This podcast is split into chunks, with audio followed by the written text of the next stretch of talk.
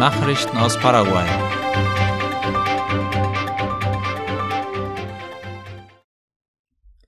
Die paraguayischen Exporte sind im ersten Halbjahr gesunken. Die Exporte Paraguays beliefen sich in der ersten Jahreshälfte auf etwa 6,9 Milliarden Dollar. Das sind etwa 0,4 Prozent weniger als im gleichen Vorjahreszeitraum, wie die Zeitung Ultima Hora in Bezug auf die paraguayische Zentralbank berichtet.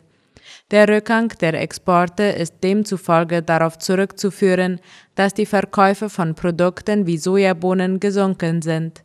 In ihrem Außenhandelsbericht vom Juni 2022 gab die paraguayische Zentralbank an, dass der Wert der Sojabohnenexporte um 42,4 Prozent gesunken ist. Aus dem Bericht geht außerdem hervor, dass Argentinien mit einem Anteil von fast 74 Prozent der wichtigste Bestimmungsort für Sojabohnen aus Paraguay ist, gefolgt von Brasilien. Der Wert der Ausfuhren von Sojabohnenöl und Sojabohnenmehl stieg um beinahe 4 Prozent und auch die Fleischexporte verzeichneten einen Anstieg. Im Vergleich zum Zeitraum Januar bis Juni vorigen Jahres wurde in diesem Jahr zwei Prozent weniger Fleisch exportiert.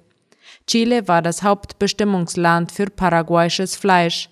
41 Prozent der gesamten Fleischproduktion wurde dorthin exportiert. Auch nach Brasilien und Russland wurde Fleisch exportiert, jedoch gingen die Sendungen nach Russland zwischen Januar und Juni um beinahe 31 Prozent zurück. Aus dem Bericht der Zentralbank geht auch hervor, dass die Importe in der ersten Hälfte dieses Jahres um 26 Prozent gestiegen sind. China wurde mit einem Anteil von 31 Prozent zum wichtigsten Herkunftsland der paraguayischen Importe, die um 35 Prozent im Vergleich zum Vorjahr anstiegen. Der oberste Gerichtshof drängt auf die Verwendung der elektronischen Fußfessel. Der Gerichtshof hat beschlossen, ein Schreiben an die Exekutive zu richten. In diesem wird gefordert, ein Gesetz einzuhalten, das die Verwendung von elektronischen Arm- oder Fußbändern bei häuslicher Gewalt vorsieht. Wie die Zeitung Ultima Hora berichtet, verfügt die Fußfessel über ein GPS-System, mit dem Angeklagte in Fällen von häuslicher Gewalt oder Mord überwacht werden sollen. Der oberste Gerichtshof Paraguays will die Regierung dazu drängen, dass die entsprechenden Institutionen das Gesetz umsetzen. Mit der Umsetzung dieses Gesetzes wollen die Minister weitere Fälle von Frauenmord verhindern und Frauen schützen, die Fälle von häuslicher Gewalt anzeigen. Der Vorschlag, die Exekutive zu drängen, wurde mit der Begründung unterbreitet, dass in Uruguay seit der Einführung der elektronischen Geräte die Fälle von Frauenmorden zurückgegangen seien. Dem Gerichtshof zufolge wurde das Gesetz vor mehr als zwei Jahren verabschiedet, aber noch nicht angewandt. Die Nichteinhaltung dieses Gesetzes würde Menschenleben kosten, hieß es. Das Gesetz 5863 regelt den Einsatz elektronischer Geräte mit GPS-Kontrolle durch die Einführung eines Überwachungssystems in Gerichtsverfahren. Die Verordnung sieht die Überwachung des Angreifers vor, um seinen genauen Standort zu kennen und so die Einhaltung der Schutzmaßnahmen zu gewährleisten, mit dem Ziel, das Leben und die körperliche Unversehrtheit des Opfers durch sofortige Polizeipräsenz zu schützen. In Belgien sind rund fünf Tonnen Kokain aus Paraguay beschlagnahmt worden. Der Direktor der Zollbehörde Julio Fernandez bestätigte laut IP Paraguay und Ultima Hora die Beschlagnahme einer Ladung von mehr als fünf Tonnen Kokain aus Paraguay im Hafen von Antwerpen in Belgien. Die Drogen waren in Reissäcken versteckt gewesen. Die Sendung war für die Niederlande bestimmt und hat einen Wert von mehr als 250 Millionen Euro, wie belgische Medien berichten. Obwohl die Beschlagnahme bereits am 12. Juni erfolgt war, wurden die Informationen von der niederländischen Polizei gestern an die Presse weitergegeben.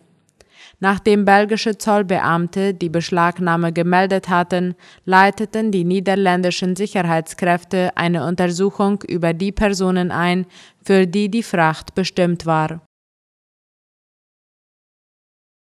Paraguay ist bei der diesjährigen Schacholympiade dabei. Die paraguayischen Schachspieler sind bereit, nach Indien zu reisen, wo sie das Land bei der Weltschacholympiade vertreten werden. Der Wettbewerb gilt als höchstes Ereignis des internationalen Wirtschaftssport, wie IP Paraguay schreibt. Die Schacholympiade findet vom 28. Juli bis zum 10. August in der indischen Stadt Chennai statt und bringt Schachspieler aus 187 Ländern zusammen. Aus Paraguay nehmen insgesamt zehn Spieler teil. Nachrichten aus aller Welt.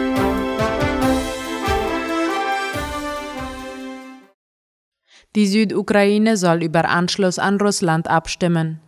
Die Südukraine wird einem russischen Beamten zufolge über einen möglichen Anschluss an Russland abstimmen, wie die Tagesschau schreibt. Das Referendum sei für den Frühherbst geplant, kündigte der oberste russische Beamte in der Region an. Die Mechanismen werden derzeit ausgearbeitet. Die Abstimmung werde entscheiden, was die Bewohner der Region wollen und wie sie leben möchten, hieß es. Die Nachrichtenagentur RIA Novosti zitiert einen anderen Beamten mit der Aussage, der voraussichtliche Termin liege in der ersten Septemberhälfte. Die russische Regierung lehnt eine Stellungnahme mit der Begründung ab, solche Abstimmungen seien Sache der regionalen Beamten. Litauen erklärt Kaliningrad-Streit für beendet. Litauen hat den Streit über den Transitverkehr in die russische Ostsee-Exklave Kaliningrad für beendet erklärt, wie der ORF meldet.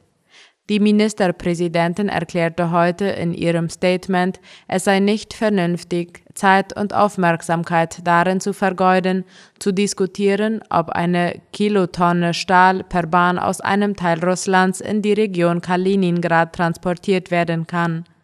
Weitere Auseinandersetzungen wären ein echter Sieg für Russland, sagte sie. Das Augenmerk sollte vielmehr auf die Unterstützung der Ukraine gelegt werden, die seit Ende Februar von Russland angegriffen wird. Das baltische EU- und NATO-Mitglied Litauen hatte Mitte Juni den Transport von Waren aus Russland nach Kaliningrad unterbunden. Streik der Hafenarbeiter verschärft Abfertigungschaos. In den wichtigsten Im- und Exporthäfen Deutschland an der Nordsee hat heute Morgen wieder ein Warenstreik der Hafenarbeiter begonnen. Wie die Deutsche Welle schreibt, droht damit erneut Stillstand, diesmal sogar für 48 Stunden. Im Konflikt um die Entlohnung haben seit 6 Uhr morgens etwa 12.000 Hafenarbeiter ihre Arbeit niedergelegt. Der Streik soll Angaben zufolge bis zum Samstagmorgen durchgeführt werden. Die Warenstreiks betreffen alle wichtigen Häfen an der Nordsee, neben dem größten deutschen Seehafen Hamburg auch Bremerhaven, Bremen, Emden, Wilhelmshaven und Breik, wie eine Verhandlungsführerin der Gewerkschaft erklärte. Damit soll im festgefahrenen Tarifstreit um höhere Löhne der Druck nach mittlerweile sieben ergebnislosen Verhandlungsrunden nochmals erhöht werden. Soweit die Nachrichten heute am Dienstag. Auf Wiederhören.